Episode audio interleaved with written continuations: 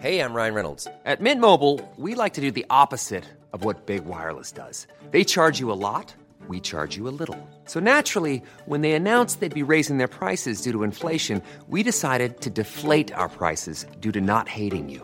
That's right. We're cutting the price of Mint Unlimited from $30 a month to just $15 a month. Give it a try at mintmobile.com slash switch. $45 upfront for three months plus taxes and fees. Promo rate for new customers for limited time. Unlimited more than 40 gigabytes per month. Slows. Full terms at mintmobile.com.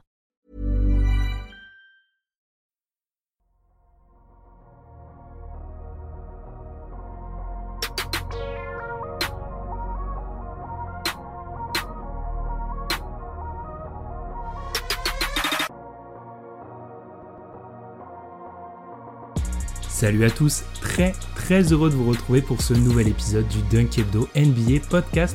Cette semaine, on vous propose d'écouter ou de réécouter le live effectué sur la chaîne YouTube de Dunk Hebdo, un live consacré au over-under, mais aussi au trophée de MVP pour la saison prochaine 2021-2022. Un live où on vous expliquera, pas de soucis, ce que sont ces fameux over-under Tom et moi-même, je profite de ce petit message d'introduction pour vous parler du DH20, notre classement annuel des 20 meilleurs joueurs de la NBA. Eh bien, une fois encore, on vous offre la possibilité de créer votre propre classement des 20 meilleurs joueurs NBA.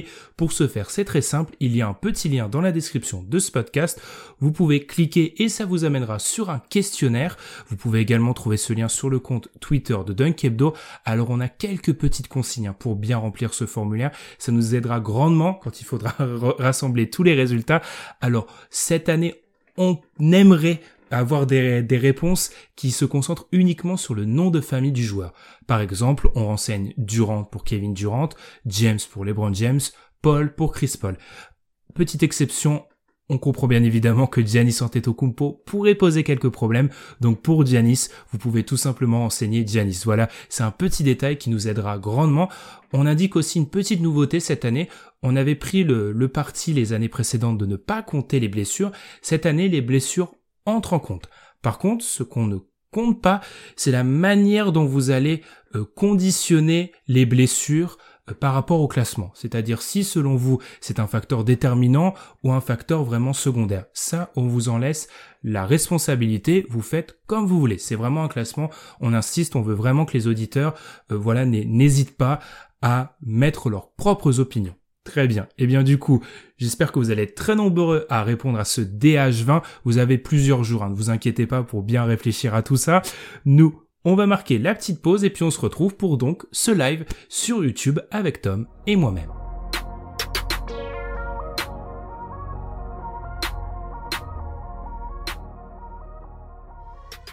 Du coup, Tom, alors on a déjà du monde, je te propose de commencer bah, parce qu'on on, s'est promis de faire aujourd'hui, c'est un peu parler des over-under. Alors, avant d'en parler, on est obligé d'expliquer parce que c'est peut-être pas quelque chose d'évident pour tout le monde. Alors, c'est quoi ces fameux over-under? Alors chaque année, en gros, à cette période de l'année, euh, Las Vegas va publier des codes pour plein de choses à propos de la NBA et bien souvent, il y a des euh, pronostics de bilan. On va mettre le pronostic de bilan en termes de victoire. Par exemple, je prends l'exemple des Nets. Dans les pronostics qu'on a pris nous, ils sont annoncés à 54,5 victoires. Donc, c'est-à-dire le over-under. Si je parie le over, je parie qu'ils vont gagner plus de 54,4 matchs, d'où vous comprenez donc l'importance du virgule 5, parce qu'en gros, dès qu'ils ont 55 ou plus, vous gagnez. À l'inverse, under, s'ils sont à 54 ou moins, vous gagnez. vous perdez. Euh, vous perdez. Enfin, si vous avez parié sur le moins, vous gagnez. Oui, oui. du coup. Mais en l'occurrence, ici, on l'utilise plutôt pour comme un espèce de sondage ou en tout cas pour un peu voilà avoir l'opinion euh, de la fanbase NBA parce que Vegas se trompe très rarement. C'est-à-dire que quand tu regardes historiquement, bah, il, tape le 50%. Et en fait, dans ce genre de dans ce genre de de code, t'appelles 50%, c'est parfait. C'est-à-dire qu'une fois sur deux, en fait, c'est un peu un, un de l'argent. oui, en tout cas, vous perdez. Du coup, deuxième chose que je me je me suis promis de dire dans ce podcast, ne pariez pas sur ce qu'on va dire. Hein. Alors absolument, ne, suivez absolument pas ce qu'on va dire. On va juste utiliser ça pour euh, un petit peu voir où sont placées les différentes équipes. Et Tom, on a décidé de sélectionner pour chaque conférence une équipe qu'on juge surcotée, entre guillemets, trop haute, une équipe trop basse, une équipe qui a de la variance, c'est-à-dire qui pourrait être trop haute ou trop basse. Avant de commencer, je te propose de te demander bah, comment tu as classé un peu ces équipes? Qu'est-ce que tu as fait peser ou pour euh, voilà choisir certaines ou en écarter d'autres? Bah, en fait, pour, euh, pour ça, je me suis rendu compte que euh, Vegas, cette année, ils ont été, entre guillemets, très conservateurs sur les équipes tout en haut. Et ils ont été vraiment très, on va dire, tatillon ou du moins euh, très joueur sur les équipes du milieu qui ont justement de cette variance. On, parlera d'une de ces équipes-là euh, dans la conférence Ouest, j'imagine tout à l'heure. Et en fait, moi, ce mhm. que j'ai ce que j'ai fait, c'est que j'ai regardé les effectifs, les mouvements, et j'ai pris en fait plusieurs facteurs. Le premier, c'est le niveau de motivation. C'est quoi la motivation de l'équipe pour Est-ce que c'est une équipe qui serait motivée pour avoir, par exemple, l'avantage du terrain en playoff? Sachant que, par exemple, si, euh, si le favori, tu sais que le favori, il va moins se tuer à la tâche pour avoir euh, l'avantage du, du terrain. Là où, par exemple, des équipes comme peut-être euh, Utah, c'est quelque chose qui va être vital pour eux pour éviter un maximum certaines équipes qui pourront être dangereuses pour elles. Euh, tu as aussi l'historique de, des joueurs qui sont dans l'effectif en termes de santé. Est-ce qu'il y en a qui reviennent de blessures? Est-ce qu'il y a des joueurs majeurs qui ont été blessés et qui ont pas du coup, euh, qui peuvent pas profiter de l'intersaison? Ou est-ce qu'il y a des gens qui commencent aussi blessés Comme par exemple, on a le cas de Jamal Murray avec euh, avec Denver. Ensuite, j'ai regardé aussi les forces et faiblesses estimées, enfin que j'estimais personnellement de cette équipe-là. Est-ce que c'est une équipe par exemple qui va être top 5 dans un des côtés du terrain? Donc, ça, ça peut jouer sur l'amélioration de son plancher ou de son plafond. Ensuite, le niveau de pression pour performer. Alors, est-ce que c'est une équipe qui sera peut-être tentée de faire des moves pour s'améliorer en cours de saison? Parce qu'il y a énormément de pression sur le front office La partie euh, progression des jeunes joueurs et régression peut-être de joueurs plus âgés. Le bilan de l'an dernier, des changements majeurs et il ne faut pas oublier euh, les biais. On peut, on peut choisir de croire. Par exemple, tu as des gens qui peuvent, euh, qui veulent, par exemple, qui peuvent légitimer que Boston sera top 3 à l'Est en se disant que Jason Tatum sera top 5 MVP on peut, y a, voilà, tu crois ce que tu veux, quoi. Ok, eh ben comme c'était, je mettais dans le chat pour ceux qui voulaient le rappeler le classement à l'ouest. Du coup, c'est pour ça que j'écoutais Tom en même temps. Alors, j'ai beaucoup d'arguments qui vont rejoindre les tiens, donc je vais essayer de donner ceux qui sont un peu euh, différents. Alors moi déjà, j'évite d'insister sur les extrêmes, c'est-à-dire que les 4-5 meilleures équipes de la NBA et les 4-5 pires équipes de la NBA, faut s'en éloigner, en particulier quand tu insistes. C'est-à-dire que dire qu'une équipe a 54 victoires ou 54,5, prenons l'exemple des Nets, va surperformer. Certes, je le pense, mais c'est prendre un risque qui est assez. Euh, J'ai été traumatisé par une année où j'avais annoncé le over sur sur Boston. Tu vois l'année où ils ont euh, Irving, Hayward, etc. Et ils sont, ils prennent un bon gros under bien salé. Donc depuis, ça m'a calmé.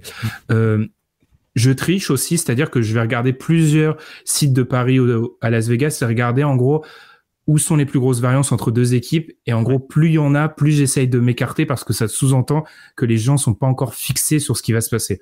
Alors, je sais que les plus gros parieurs qui nous écoutent diront, mais Benjamin, c'est le meilleur moment pour prendre l'endroit où c'est le plus avantageux et parier dessus. Oui, mais on joue pas de l'argent ici, donc on, on, le on le fait pas vraiment.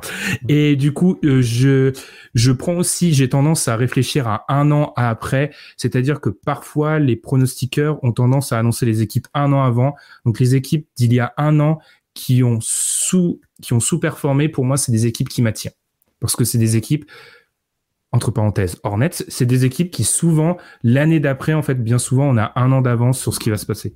Comme les ceci peut-être. Ouais, exactement. Et à part ça, c'est tout. Et enfin, bah ça c'est toujours le cas.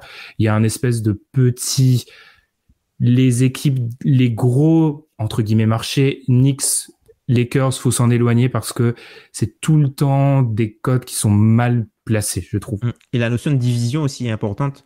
La notion de mm. division aussi est importante pour par exemple deux équipes qui pourraient être proches.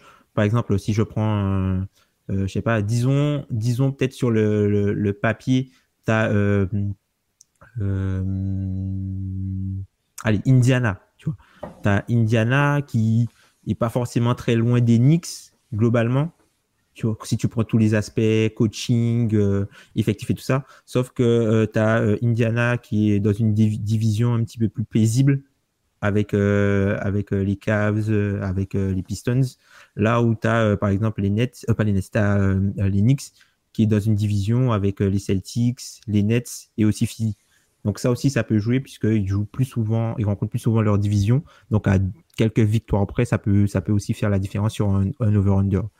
Euh, et puis, euh, ouais, euh, dernière chose que je voulais dire par rapport à ça, c'est que les over-under de Las Vegas sont totalement différents des over-under qui sont sortis par Kevin Pelton d'ESPN qui, euh, enfin, on, chaque année, on entend les gens se plaindre. Oui, mais c'est pas possible, c'est pas possible. Rappelons que les chiffres de, que sortent, euh, par exemple, ESPN et Kevin Pelton, c'est absolument pas ce qu'ils pensent, c'est ce que les nombres lui disent.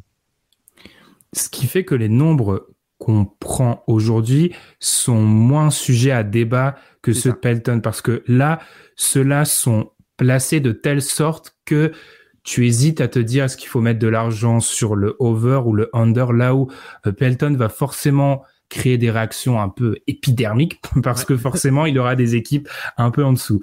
Bah, Tom, je te propose de commencer par l'Ouest. Alors pourquoi? La tradition veut toujours qu'on commence par l'Est, parce que je sais que toi et moi, il y a une équipe pour laquelle on est d'accord sur le fait que on pense vraiment que la cote est vraiment, vraiment mal mise. Donc, on va commencer par l'Ouest et on va commencer par l'équipe qu'on considère placée trop haute. C'est-à-dire qu'on considère qu'elle va sous-performer le nombre de victoires qui est annoncé. Je te laisse donc dire le nom de l'équipe en question et aussi le bilan annoncé. Tom. Moi, je pense que ce sont les Warriors. Alors, les Warriors, ils ont un over-under à, à 48-5, c'est-à-dire que pour qu'ils passent au-dessus, il faut qu'ils gagnent 49 matchs.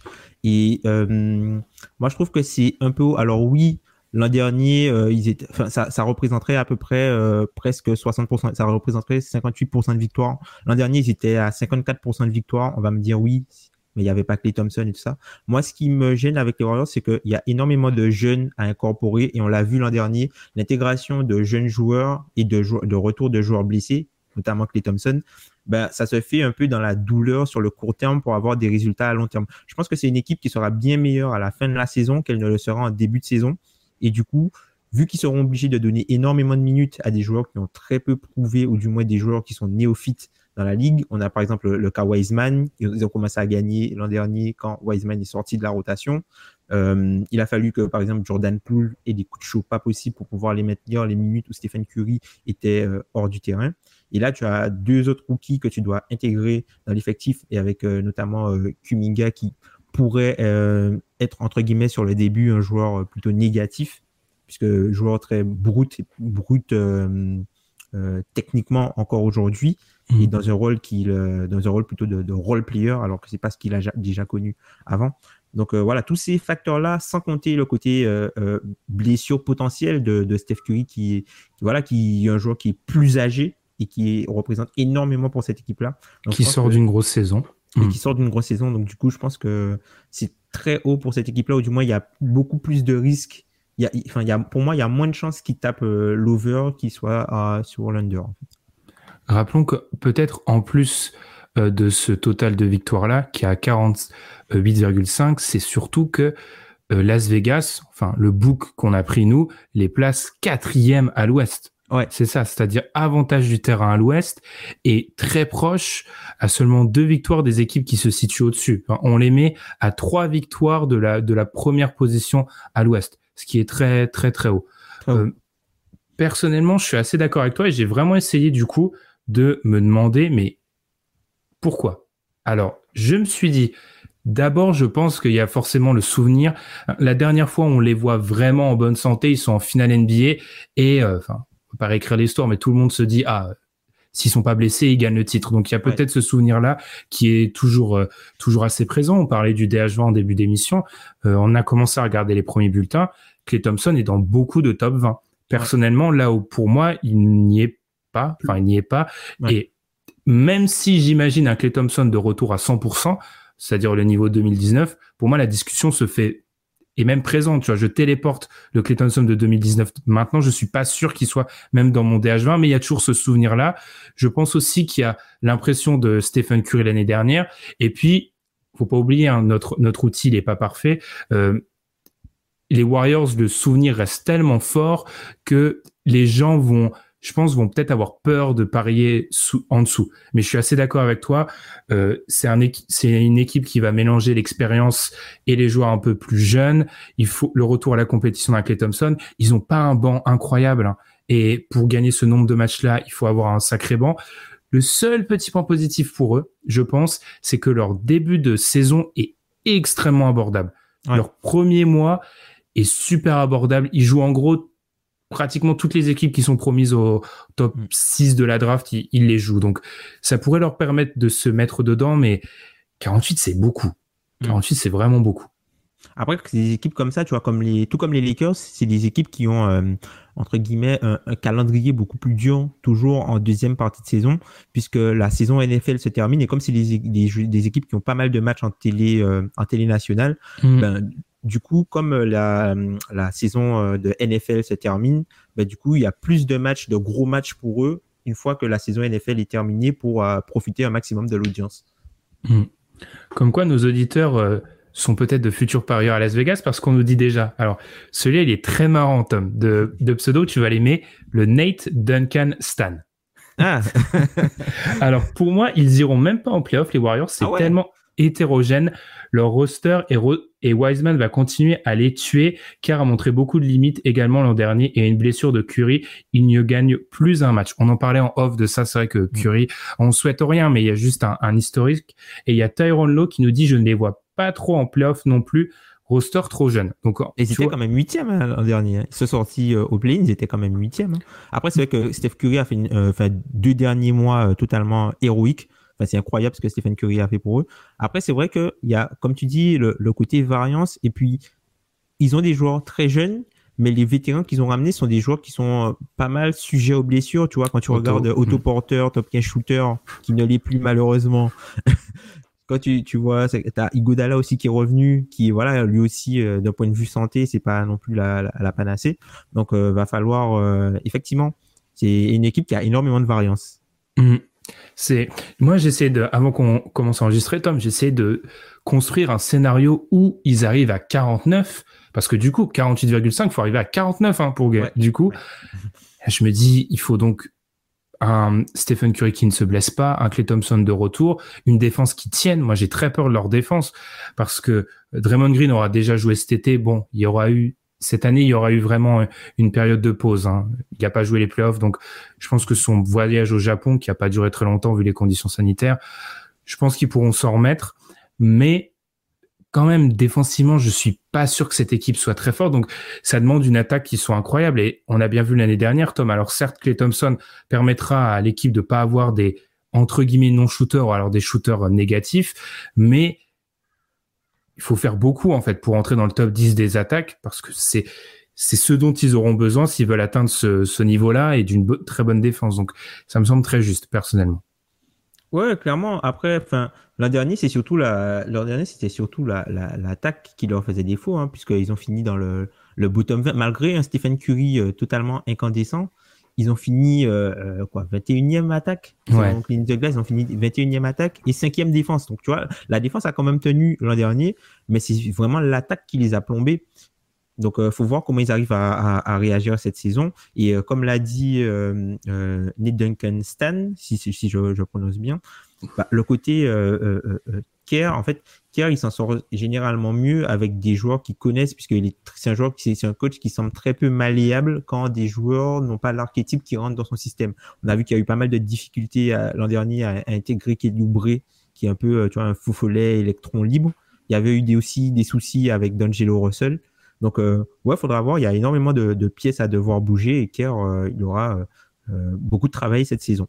Mmh. Par rapport à la défense, si je peux préciser, c'est que beaucoup des profils qui vont avoir plus de minutes cette année, mmh. il y a des questionnements en défense, contrairement peut-être à l'année dernière. Tu vois, au niveau des profils. Par exemple, un Clay Thompson, le retour défensif, autant le retour shooting, on peut penser qu'il n'y aura pas vraiment de problème, mais le retour défensif, à voir. Mmh. Euh, c'est assez incroyable tout le monde est d'accord pour dire ah. que c'est. Ah, bah, on n'est pas on n'est pas du tout dans le dans le polémique parce que tout le monde est d'accord sur le chat pour nous dire euh, que ce soit Jules ou Docteur Gourou pour nous dire vraiment que bah, c'est. Alors il y a beaucoup de Warriors pas en playoff. Peut-être ça on pourra en parler pendant les pendant les parce que peut-être qu'on les voit un peu plus bas mais pas si bas que ça. C'est ça. Euh, on peut enchaîner Tom? Maintenant l'équipe selon toi qui à l'Ouest est vue trop basse? Alors, l'équipe, moi, je dirais euh, le Jazz. Sérieux, c'est pas marrant. On s'est pas mis d'accord, on a les mêmes. Sérieux, ah, sérieux? Ouais, c'est au choix le Jazz ou les Suns, en fait. Je pense que les Suns, par exemple, c'est une équipe qui souffre beaucoup. Enfin, on sous-estime la saison régulière qu'on fait les Suns parce qu'en fait, en playoff, ils ont eu pas mal d'adversaires blessés et qu'on a l'image aussi du match 3, euh, du match 4, euh, entre guillemets, où ils sont menés avant la blessure d'Anthony Davis donc du coup, on se dit que leur parcours, voilà, c'est parce que les autres se sont blessés, alors que les Suns c'était vraiment une très très bonne équipe de saison régulière euh, euh, l'an dernier et enfin durant pas une bonne équipe de saison régulière, c'était une très bonne équipe durant la saison régulière. Attention, c'est pas la même chose. C'était une très bonne équipe durant la saison régulière et euh, il y a pas mal de joueurs qui sont dans cet effectif là qui normalement sont censés progresser. Donc pour moi, sur la saison régulière, je pense que ça va être une équipe qui va être très forte. Et le Jazz aussi, tout simplement parce que ce que fait le Jazz, si on prend par exemple l'exemple des Bucks de l'autre côté, c'est pareil. Ils ont, ils ont déjà une méthode qui est prouvée. C'est juste les joueurs qui remplacent qui vont euh, les joueurs qui vont la variance va justement se faire, se faire sur est-ce qu'ils mettent leur shoot à trois points dedans et euh, euh, entre guillemets la la variance du tir mais on sait très bien que c'est une équipe qui a Rudy Gobert en saison régulière. Le drop, ça fonctionne très bien. Tu n'as pas énormément d'équipes qui vont te jouer euh, en mode playoff. Donc, ils vont naviguer à travers la saison régulière avec une bonne défense et avec une bonne attaque, en fait. Donc, c'est juste ces deux éléments-là où tu sais que tu as euh, un très haut plafond. Pour moi, ça t'assure euh, vraiment d'exploser. tu vois, eux, ils, sont, doivent être à 50, 51 ou 52 victoires. Ils sont à 51,5. C'est l'année dernière. Donc, il faut misé 52 pour gagner. Mhm. Et ils sont à 52 l'année dernière. C'est-à-dire qu'ils ne gagneraient pas un match de plus alors qu'il y a 10 matchs de plus dans la saison régulière, parce qu'on passe de 72 à 82 matchs. L'année dernière, ils étaient à 72% de victoire hein, quand même, le Jazz. Hein. C'est pas, pas rien. Hein. C'est pas. Euh, c'est pour ça que je te dis là, je contredis un peu mes propos du début, parce que j'aime pas me positionner sur des équipes que tu commences à dire qu'une équipe annoncée à 50 et quelques doit faire plus, c'est un peu gênant. Mais là, je trouve que de toute façon, on l'a dit, ces, ces cotes-là, elles sont assez euh, entassées. Et je pense que le Jazz peut faire mieux. Tu l'as dit, le système en saison régulière est prouvé. Euh, les joueurs reviennent. Il y a de la stabilité. Rudy Gobert reste. Euh, ça leur permettra d'avoir une énorme défense. Le shoot, ça devrait pas descendre. Donc, en plus, eux aussi, ils ont, eux, ils ont un avantage dans leur calendrier, c'est que la fin est très très dure. Mais en fait, tu te dis que quand tu as 15 derniers jours très durs, parfois il y a des équipes qui seront déjà, qui auront déjà leur, qui ont déjà leur seeding euh, pour les playoffs. Donc, des fois, euh, en fait, tu, trouves tu trouves sur des matchs tronqués. Donc, je pense que les, les, le Jazz peut le faire. Et du coup, si je dois un petit peu, si on doit un petit peu se, se démarquer, toi et moi, je dirais les Spurs. Les Spurs, ils sont annoncés 13e de la conférence à 29,5 victoires. Alors là, c'est tout bonnement sur un argument historique. Euh, depuis 2004-2005, je me rappelle, j'ai cherché. Euh, Popovic, à 13 reprises, il a toujours tapé le over. Donc sur les 16 dernières fois, il a tapé le over 13 fois.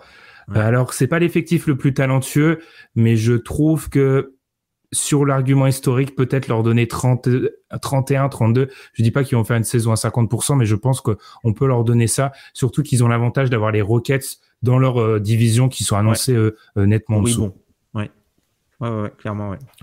Très bien. Eh bien alors, Tom, on a parlé, on a eu un petit, un petit mot marrant de George Kittle qui nous dit Warriors Champions. Bon, euh, mhm. George Kittle, le tight end de, des San Francisco 49ers.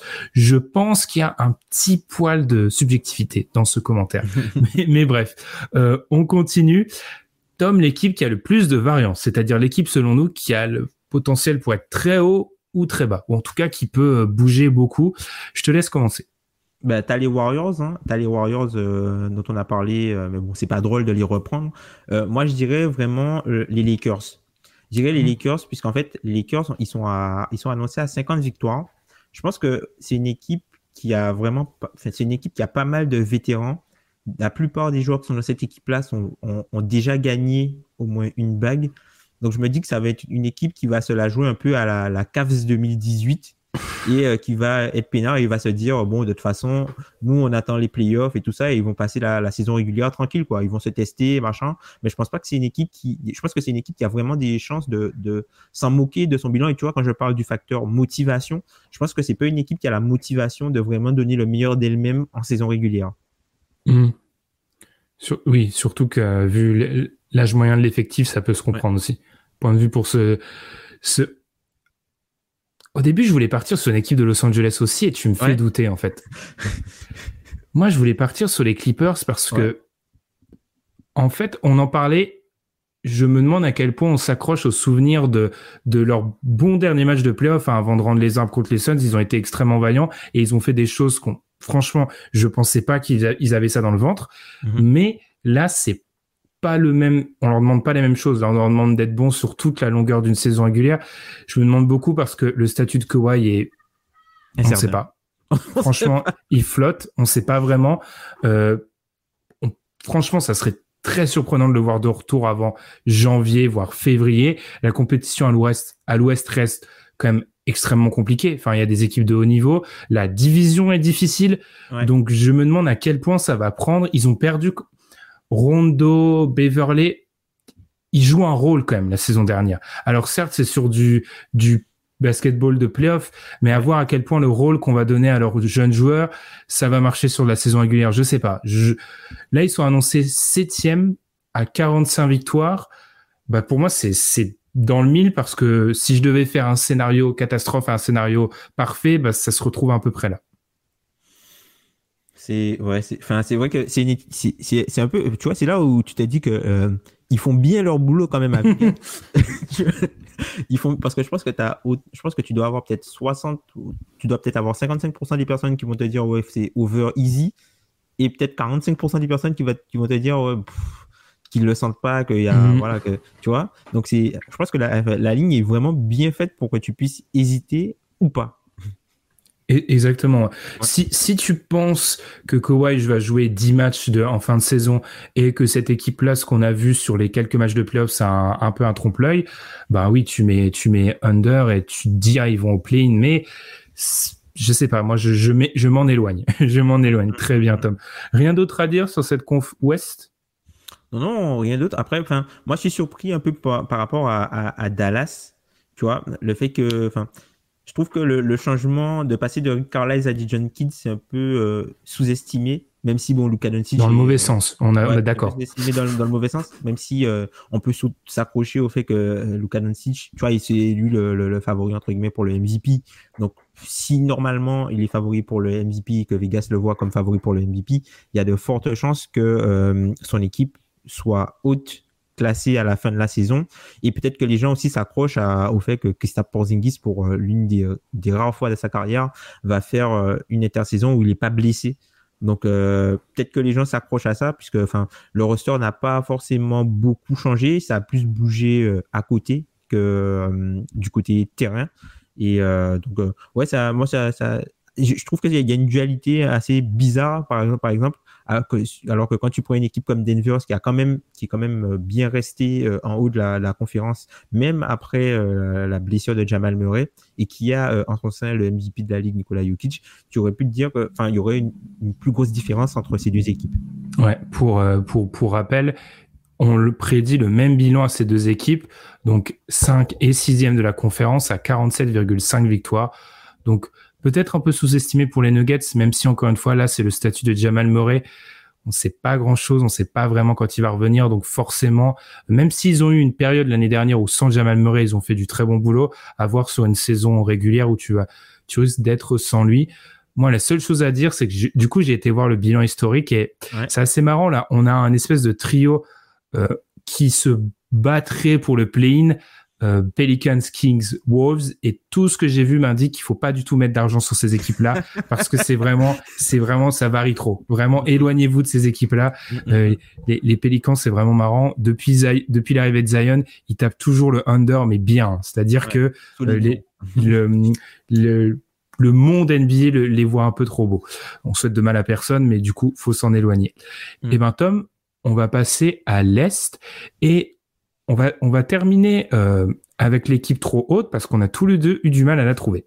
Donc on va s'affairer à l'équipe trop basse. Selon toi, quelle équipe est trop basse dans cette conférence Moi, je dirais, ça va paraître un peu bizarre, mais je trouve que, les Pacers sont bas hein, quand même c'est bizarre. Puisque les Pacers, on va dire que c'est une, grande histoire d'amour euh, entre nous. Tu vois, l'équipe moyenne, là, ils ont un bilan, on les met un bilan moyen, tu vois, 43 victoires, 43 victoires et demi. Mais je trouve que il y a pas mal de choses qui se sont mal passées pour eux l'an dernier. Tu vois, entre quand tu prends le transfert de la Dipo, les, les, différentes blessures, tu as eu la problématique avec Brogdon, tu as eu la problématique avec le coach rookie, tu as les problématiques avec les bruits sur Miles Turner, tu as eu aussi quelque chose avec TJ Warren, qui, Warren qui, a, quasiment pas joué de, de la saison.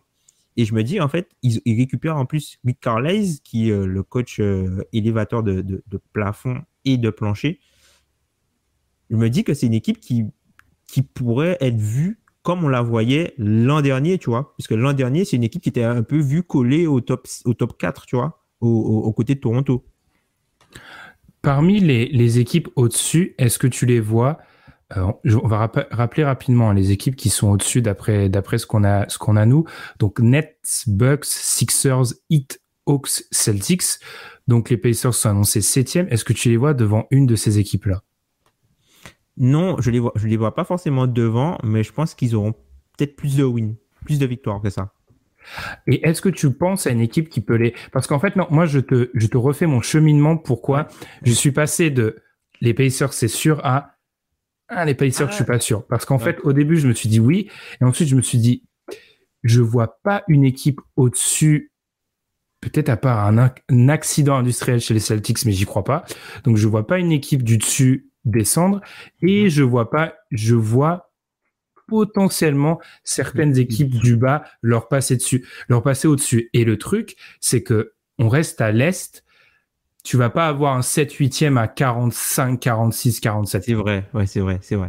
C'est vrai que vu comme ça, oui, c'est vrai que si d'un point de vue intrinsèque, ça peut paraître bas, mais quand tu prends euh, tous les éléments, peut-être que enfin la, la ligne est, est, vraiment bien placée, puisque au final, ils sont quand même au-dessus des Knicks et au-dessus des, Bulls. Ouais, c'est mm. ce qui peut paraître étonnant. D'ailleurs, l'intersaison des Bulls qui, euh, on va dire, qui divise euh, pas mal les, les, différentes tranches de fanbase NBA. Les Bulls, c'est l'équipe selon les différents books qui passe qui a la plus grosse variance. Je les ai vus à 39 victoires à certains endroits et je les ai vus à 42-43 à d'autres. Ça fait quand même 4 victoires, c'est énorme hein, en, mm, termes mm, de, mm. en termes de différence. Donc les Pacers, je me demande aussi, tu vois, les bruits autour de Malcolm Brogdon, pardon, est-ce que ça peut pas amener un trade Enfin, tu vois, le trade de Malcolm Brandon, il flotte un peu, on en reparle souvent dans les...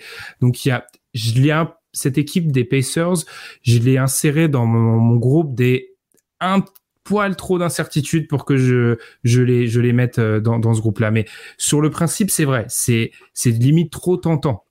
Carlisle les problèmes l'année dernière tu te dis c'est le scénario typique de l'équipe qui a connu une mauvaise saison qui va rebondir. Mais mhm. j'ai juste du mal à les mettre euh, les mettre là. Personnellement c'est cool on n'a pas la même. Tu peux est-ce que tu peux deviner la, la, mienne, c'est laquelle? Celle que tu penses, c'est plus trop haut? C'est trop bas. C'est trop bas euh, Je vais pas dire Orlando. Orlando, ils sont, à, ils sont à 23. C'est trop bas, je dirais le hit. Alors, j'ai pensé au hit, mais je me suis dit équipe, nouvelle équipe, etc. Je me demande si c'est pas une équipe de début de playoff.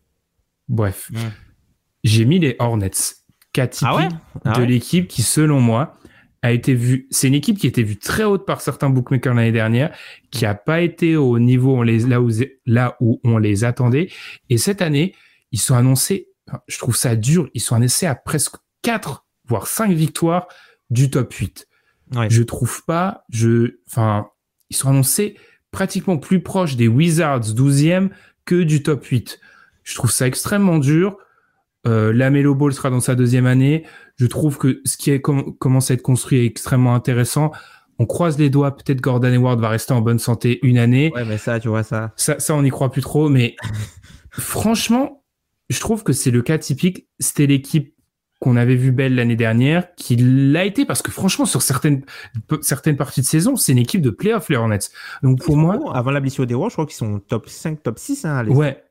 Donc je pense que cette équipe-là peut, alors je les vois peut-être pas qualifiés avant le play mais pour moi ils vont être vraiment dans la bataille du play Là où, selon ce que nous disent les bookmakers, c'est une équipe qui va se raccrocher au play mais qui sera vraiment un, chariot, un chariot derrière. Ouais, comme euh, comme l'an dernier quoi. L'an dernier, comment ils ont fini. Alors, c'est vrai que, tu vois, euh, euh, sur le, moi, je pensais que tu m'aurais dit, par exemple, une équipe plus haute, par exemple, comme les Bucks, avec, tu vois, un peu comme à l'image de d'Utah, tu vois. C'est une équipe qui a, qui a 53 victoires. Tu te dis, ils ont Giannis, ils ont la confiance du titre. C'est une équipe. Moi, j'ai eu peur de l'après-titre, justement. Ouais, c'est ça. C'est une équipe, tu penses que, tu peux penser qu'ils vont devoir se battre et pour arracher un maximum l'avantage du terrain sur tous les playoffs parce qu'il y a les Nets, tu vois? Donc je me suis dit mhm. peut-être cette équipe-là, mais c'est vrai que les Hornets, ça peut paraître un, choix. Moi, la raison pour laquelle je suis peut-être un petit peu plus bas euh, sur les Hornets, notamment par rapport à leur vendeur, je trouve que la ligne est bien placée, c'est que je trouve qu'ils vont, ils vont devoir, vu les changements qui ont été faits, ils vont, ils ont récupéré par exemple, tu vois. Euh, Kai Jones, là, l'espèce de pivot, euh, pivot hyper athlétique. Les premières années des pivots hyper athlétiques, ça se passe pas forcément bien dans la ligue quand ils ont des minutes. Tu as aussi euh, Booknet qu'ils ont récupéré. Donc, c'est un jeune joueur au drafté euh, avec plutôt un haut potentiel qui va devoir, entre guillemets, à qui ils vont devoir donner des minutes. Tu vois Donc, je me dis que ces joueurs-là, il y a, beaucoup de, de, de, risques. Là où l'an dernier, ils avaient des joueurs un peu plus safe, peut-être avec moins d'upside, entre guillemets. Tu vois, les, jumeaux Martin, tout ça, ce sont pas des, sont des role players classiques. Tu sais ce qui, les coups qu'ils vont t'apporter à chaque match. Et du coup, t'as pas de joueurs négatifs d'un soir sur l'autre, tu vois. C'est des mecs mhm. avec un niveau constant. Là où euh, ils vont ajouter, entre guillemets, euh, de la variance avec des jeunes joueurs dans le projet qui ont potentiellement des minutes. Et je me dis que ça peut un peu les dérailler, surtout si Eward vient à manquer des matchs. C'est vrai. Après, pour contre, contrebalancer ça, ils ont ramené. Alors, Kelly Oubre, on vient d'en parler du côté des, ou des Warriors, c'était pas ça. Mais Wave Papi dans, à, l'Est, euh, dans un rôle comme ce qu'il avait peut-être du côté des Wizards, c'est bien. Ils ont Plumlee. Enfin, je me dis qu'ils ne vont pas non plus être totalement dépendants de la production de leurs jeunes joueurs. Alors certes, ils en auront besoin, mais ils en seront pas dépendants. Ah oui, bien sûr, la clé c'est la, santé de Gordon Hayward, mais perso, j'y crois. Enfin, je, crois vraiment cette équipe. Alors, je l'ai dit, hein, je, pour moi, ça va pas être une saison incroyable, mais ouais. je peux pas concevoir qu'il y a, euh, allez, pour moi, il n'y a pas 7-8 matchs entre les Hornets et les Pacers, en fait. Ouais, ouais, je comprends. Oui, je comprends. Comprends parfaitement. Genre, c'est énorme. Enfin, c'est en termes de, en termes de matchs, c'est vraiment énorme. Surtout qu'en plus, dans leur division, ils ont les, ils ont le Magic et ils ont les Wizards, ce que je considère comme en dessous. Ils ont pas d'épouvantail. Ils sont pas, euh, ils ont pas le Net Sixers. Ils ont pas le, les Bucks. Euh, on pourra me parler peut-être du Heat, bien évidemment, mais c'est moins, fait moins figure d'épouvantail. Donc moi, je choisirais ces Hornets là. Ouais, c'est vrai. Après, c'est vrai que, tu vois, moi, là où, tu vois, pour moi, euh, dans, dans, mon, dans mon mini algo, tu vois, quand j'ai listé euh, toutes les choses euh, auxquelles je faisais attention, il y a quelque chose qui, auquel, tu vois, ils sont présents nulle part, c'est quand je, faisais, tu vois, les, les top attaques ou défense. Ah, en fait, je vois cette équipe-là dans aucun des deux, tu vois. C'est pour ça que j'ai moins de, entre guillemets, j'ai eu plus moins d'atomes crochus avec eux, ouais. C'est ça, surtout que tu, quand tu regardes l'an dernier, par exemple, ils, étaient, ils ont fini la saison en 22e attaque, 20e défense. Mmh. Ouais, c'est c'est le profil d'une équipe qui se bat pour la fin de play-in quoi. Ouais. Très bien. Tom, on a tous les deux galéré pour trouver une équipe classée trop haute dans cette conférence S parce que là c'est pour ça qu'il faut pas parier les gens. Euh, c'est vraiment bien fait. Hein. Franchement, je sais vraiment pas où aller. Hein. Mmh. Moi j'aurais dit, enfin par défaut, hein, j'aurais dit soit les Raptors. Mmh puisqu'ils sont dans une division qui est quand même compliquée. Quand tu regardes, euh, ils sont dans l'Atlantique. Donc, euh, ils sont avec les Knicks, les Nets, les hum, Phillies et Boston. Mhm. Donc, du coup, ça fait quatre équipes qui jouent quelque chose. Et eux, euh, tu vois, ils ont perdu Kyle Lowry. Il y a des bruits autour de Pascal Siakam. Enfin, voilà, enfin, il y a. Hum, ils n'ont pas été bons l'année dernière. Ils n'ont pas été bons l'an dernier, mais après, c'est vrai qu'il y a tout le contexte du fait qu'ils étaient à Tampa Bay, tout ça. Mhm. Et puis, as, ils ont récupéré un, un, gros projet qui, vont visiblement euh, Scotty Barnes, qui vont visiblement faire jouer à la Ben. Alors, enfin, donc donner énormément de responsabilités euh, de playmaking à un aussi jeune joueur qui n'a pas forcément de shoot, qui est un bon défenseur mais qui n'a pas de shoot, je me dis que à l'initiation ça va être compliqué pour eux cette saison. Même et après de l'autre côté, tu peux te dire que ouais, c'est une équipe qui est coachée par Nick Nurse et que Nick Nurse trouve toujours des solutions pour faire surperformer entre guillemets son équipe. J'ai pensé aux Raptors aussi. Euh, je, je, je veux jamais trop toucher aux équipes euh, du bas, mais euh, le trio Magic, Pistons, Cavaliers, je peux pas croire que les trois seront, seront, seront au-dessus des 23-24 victoires. Je peux pas y croire. Il y en aura une qui sera en dessous, mais j'ai pas envie de savoir qui. les Wizards, je suis en train de faire toutes les équipes. Hein. Mais les, les, les, Wizards, ils ont trop de role-players chiants pour pas gagner des matchs à un moment. Ouais, c'est ça. Ils, ont, ils sont deep. À un moment, j'ai pensé aux Heat, mais Heat sont à 48 victoires. Tu pourrais penser aux Heat, mais ça me ressemble trop de dire que le Heat est, contrairement à ce que pensent les fans du Heat, ça me ressemble trop de dire que le Heat est sous-côté. Donc, euh, non, j'ai pas de, c'est pas évident. Comme quoi, les mecs font bien leur taf. Hein. C'est bien, c'est pas évident. Même les Hawks, moi, j'ai pensé à mettre les Hawks. Alors là, on va dire le monde à l'envers. J'ai pensé à mettre les Hawks dans l'autre catégorie, tu vois, à me dire que sur une saison régulière, ils peuvent faire euh, vraiment du taf. Ouais, mais après, tu vois, c'est le, théorème de ce qu'on avait, tu vois, euh, comme pour le Miami de 10-32 et 32-10. Ah C'est-à-dire que les Hawks, ils ont commencé la saison, ils n'étaient pas si bons que ça, et ils ont fait une fin de saison euh, énorme. Et du coup, peut-être que l'année d'après, tu peut-être que tu vois, comme la dernière image qu'on a des Hawks, c'est qu'ils font une, fin de saison en boulet de canon et ils vont en finale de conférence.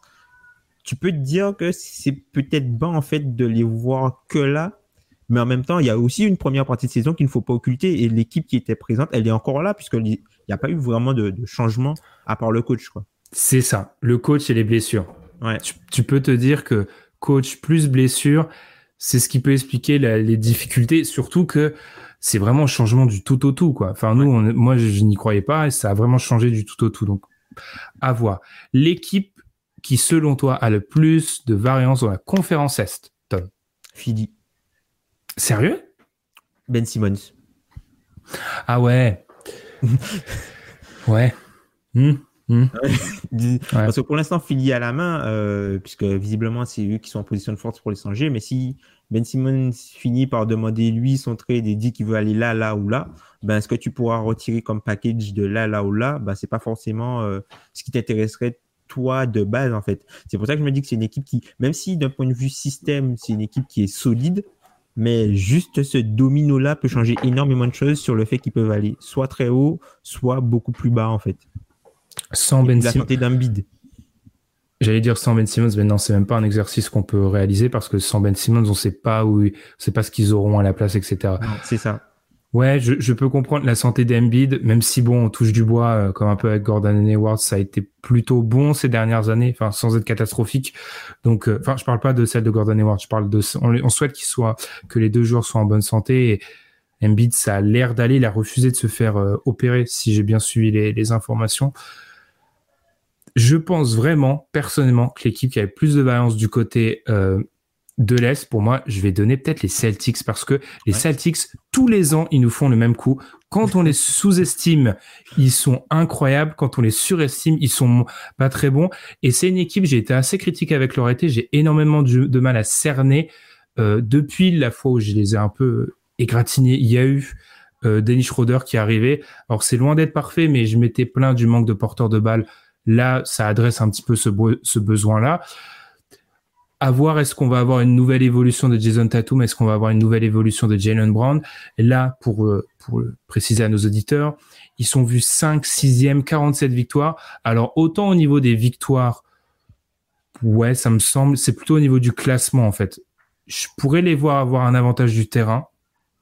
Je peux les imaginer peut-être se battre pour le play-in dans un vraiment un scénario catastrophe. Comment tu vas t'adapter à la première année sans Brad Stevens, qui est certes dans les locaux, mais qui est plus sur le terrain.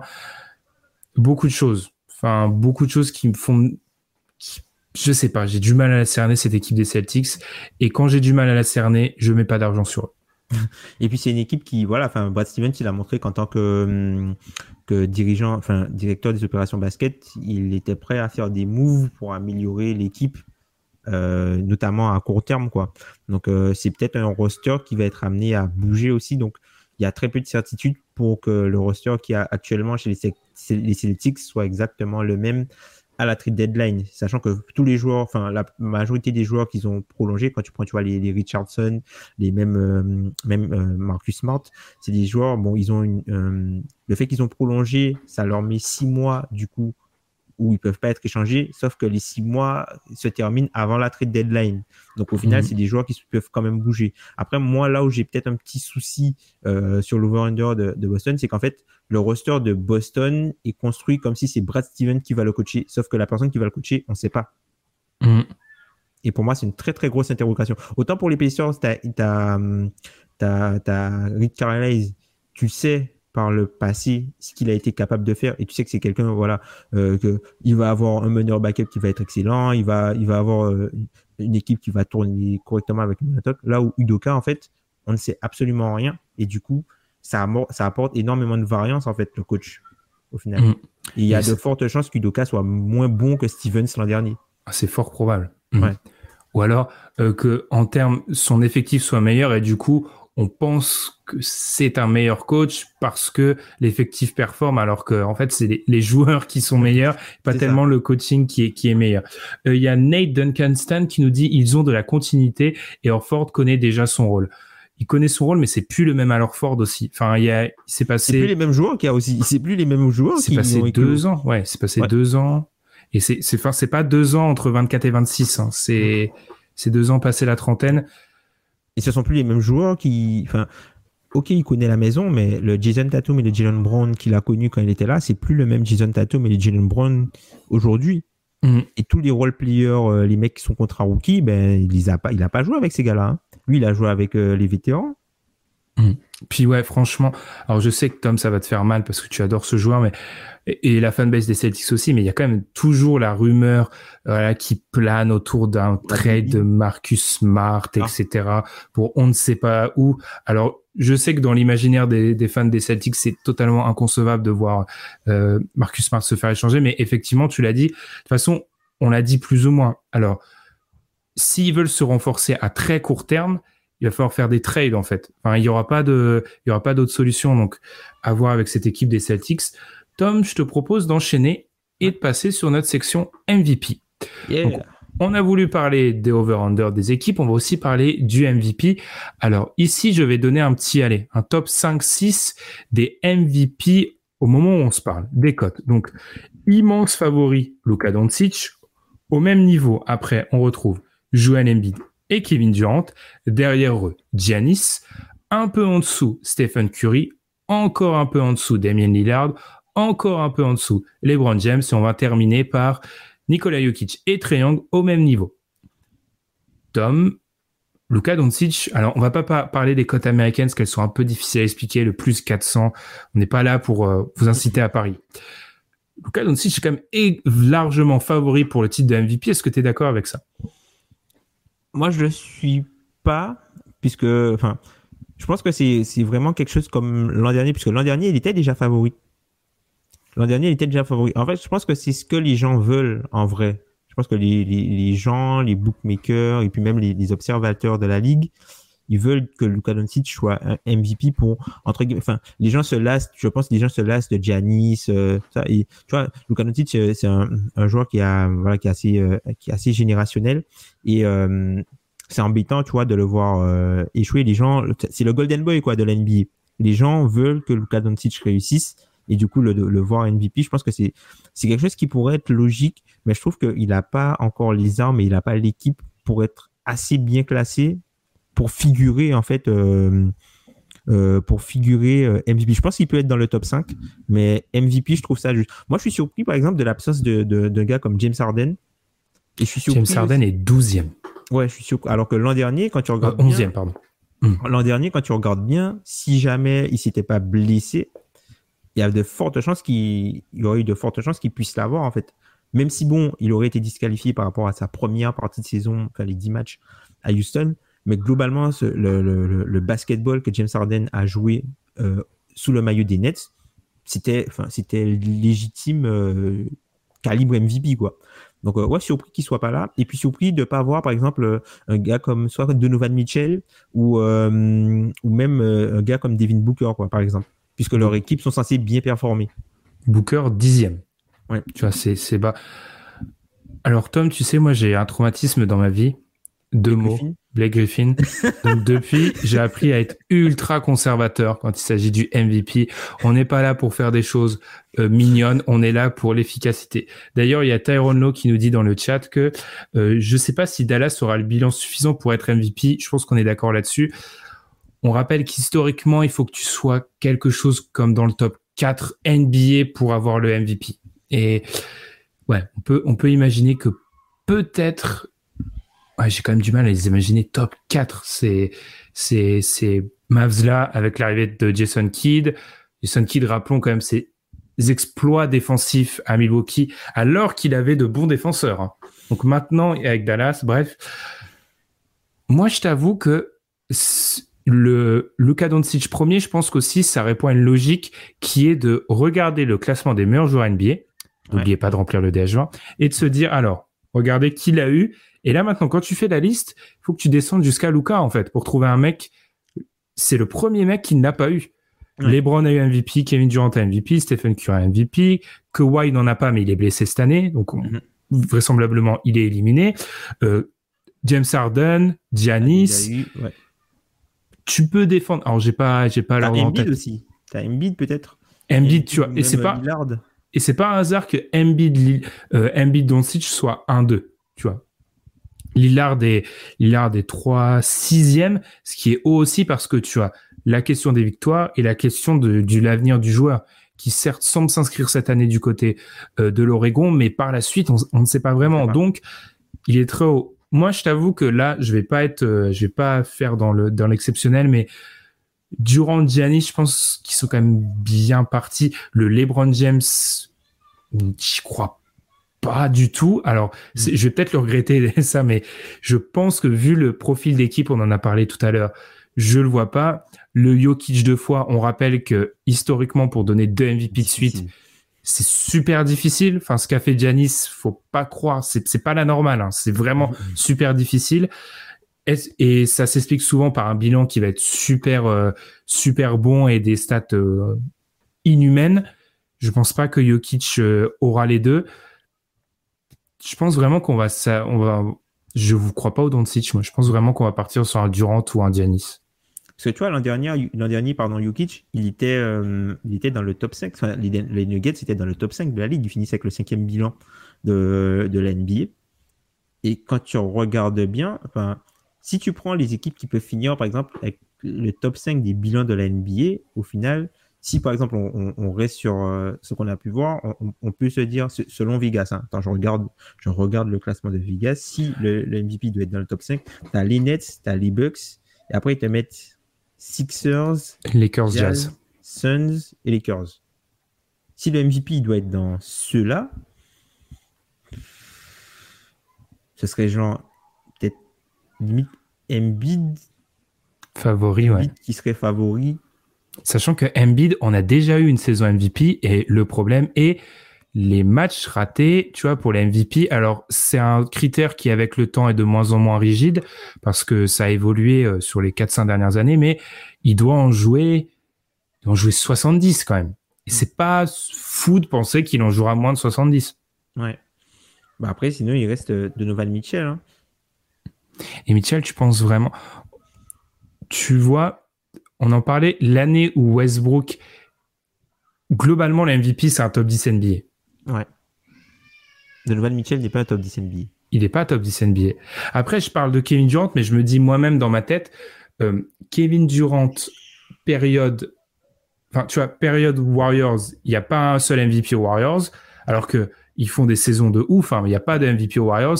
LeBron James, période hit, c'est une année où les deux des Three Amigos sont un peu en dessous, qu'il en chope un. Enfin, choper un MVP dans un Big Three totalement euh, disproportionné, c'est super difficile en fait. Enfin, faut vraiment que t'écrases la concurrence et que t'aies un membre du trio qui soit au-dessus. C'est dur ça. Ouais, ouais, à part si par exemple il y a des soucis de blessure et c'est lui qui est là le plus longtemps. Quoi. Mm. Un, un peu comme l'an dernier avec James Harden. Il y a Nathan Kanstan qui nous dit Curry pourrait bénéficier du narratif de l'année dernière aussi si jamais les Warriors sont top 4. Ah ouais, Warriors top 4, il est le MVP. Je pense que là c'est Oui. Ouais, ouais c'est vrai qu'il y a des chances. euh, Il- l'a direct. Ouais. Ouais. Du coup, ça, ça peut expliquer sa cote qui, il est quand même dans le top 5. Ça peut l'expliquer parce que si oui, tu vois les Warriors à, à 50 victoires, que t'imagines une NBA où personne n'a vraiment écrasé tout à plus de 60, bah oui, Curry sera probablement légitime. Ouais, parce qu'il parle de. Enfin, il y a, y a... parce qu'il y avait plus de chances au départ que la saison se finisse mal pour eux que qu'ils en soient là, quoi. Exactement. Puisque Mm. tu as une notion aussi de défier le, le- de défier le le le, le, pro- le- comment ça, le pronostic, défier le pronostic. Je sais, tu pensais à l'expression américaine dans ta Ouais, tête. c'est ça. Je, je l'ai vu. Ouais.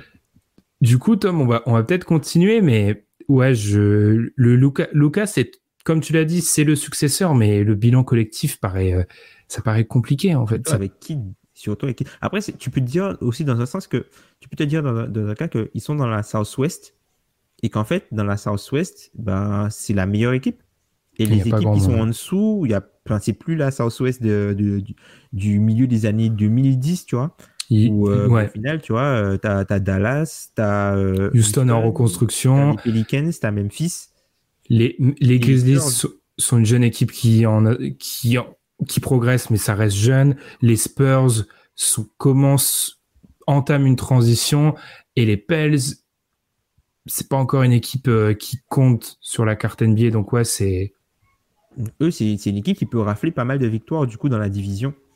Et tu peux Mm. dire que ça peut suffire, euh, entre guillemets, à, faire la différence entre peut-être euh, 5-6 et peut-être euh, top 4. Et puis, euh, tu vois, avec les changements qu'ils ont fait cette année, ils sont vraiment allés sur, entre guillemets, le tout pour l'attaque. Hmm. Alors, ça me, ça, ça me Ouais, saoule.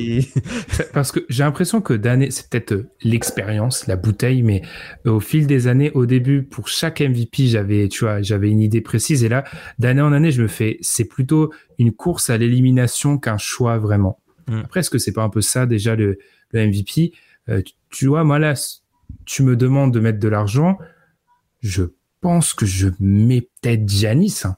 encore une fois. hein. Mais tu vois, euh, d'un point de vue narratif, tu penses que peut-être que tu vois le fait d'avoir euh, fait ce qu'il a fait en finale NBA, qu'il aurait du coup, qu'on lui redonnera la légitimité de la saison régulière? Alors, c'est peut-être totalement faux ce que je vais dire, mais j'ai l'impression qu'au fil du temps, on s'éloigne de plus en plus. Alors, j'exclus euh, Russell Westbrook.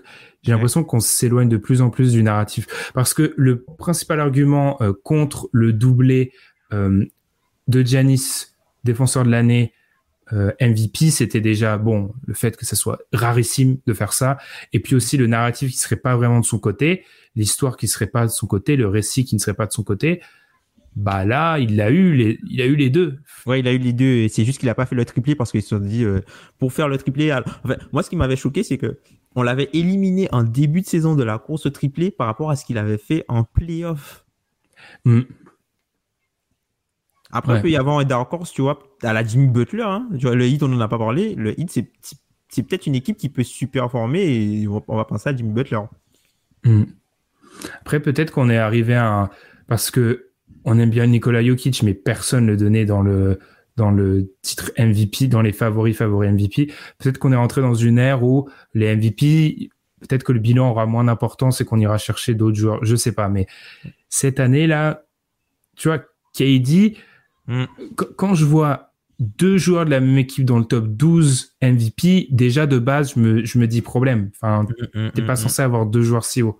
Mm. Puis alors, si vous voulez vraiment perdre votre argent, qu'est-ce qu'on peut, qu'est-ce qu'on peut vous dire? Euh, Julius Randle aux alentours de la 20e place. Même Anthony Euh. Davis, hein, pour le MVP, j'y crois pas du tout. Anthony Davis, il est 13e.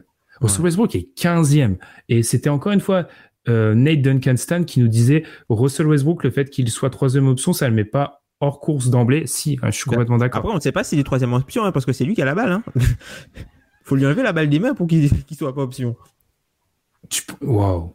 Mais attends, ben, c'est pas LeBron qui va remonter le ballon et Russell Westbrook va aller se mettre quelque part dans- sur le terrain.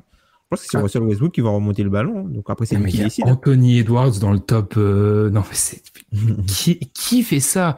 Mais qui, mais qui fait ça? Sérieux J'étais pas. Tom, tu m'avais envoyé. On avait, on s'était envoyé le lien.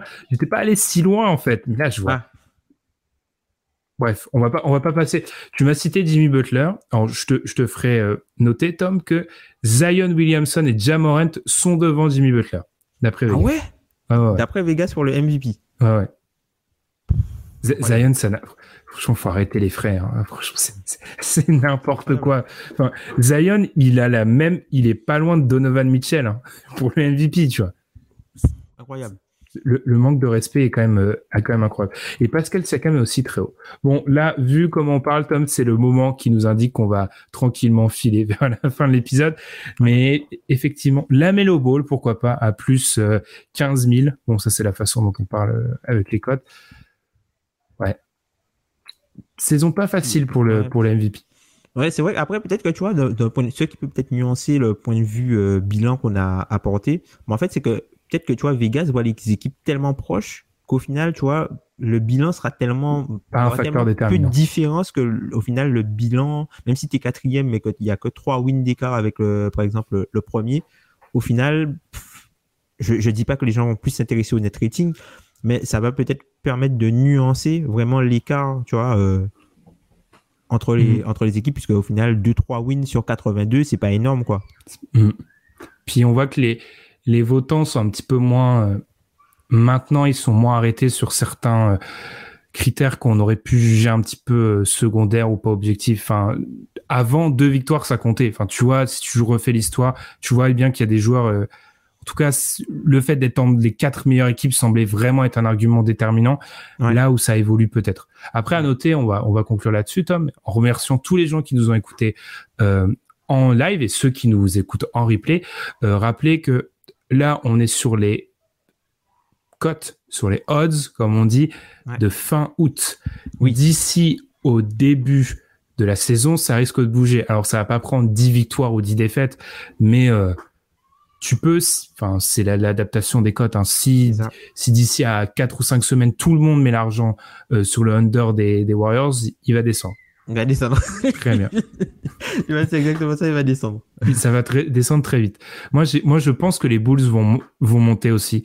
Parce que j'ai l'impression qu'il y a une high Bulls qui se crée. Alors, on est, on est on n'a pas le droit de parler des Bulls sans notre supporter des Bulls, Adrien. Donc on, s'est promis de pas en parler et on va en parler quand il sera là, parce que les fans des Bulls nous font comprendre que ah on ne parle pas assez de nous. Donc on va on, parlera on parlera de vous.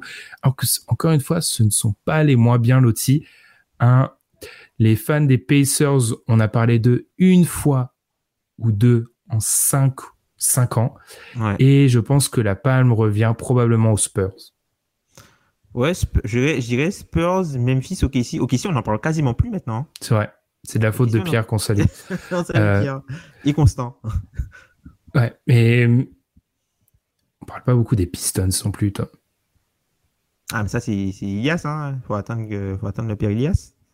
Puis il faut surtout attendre qu'il fasse des choses. Non, je rigole. je rigole là, c'était pour pour Ilias. Très bien. Eh bien du coup, on remercie tous ceux qui nous ont écoutés euh, du coup sur YouTube. Merci de vos commentaires. Merci à à George Kittle, Tyrone Lowe, Nate Duncan, Stan, qui est quand même un Tom est abonné au podcast de Nate Duncan. Pour ceux qui n'ont pas compris la référence, c'est un podcasteur euh, NBA assez assez célèbre euh, qui crée un podcast quotidien avec Danny Leroux et qui malheureusement est maintenant payant. Et mm. malheureusement, je ne peux pas, je peux pas m'abonner à tout. J'ai déjà une vidéo. Passons. Alors du coup, les supporters de les supporters de l'OM. supporters de l'OM, t'es obligé. Euh, aucune mention à Kate Cunningham. Ce, ce podcast perd en qualité. Commentaire d'Ilias. Donc ah, forcément, on l'a réveillé. du coup, on salue toute l'équipe. On vous souhaite un très bon dimanche. Nous, on va se retrouver très vite. Le mois de septembre va bientôt commencer. Et c'est surtout le mois du DH20, le mois des previews. Donc ça va être très, très chargé. On vous remercie de nous avoir écoutés.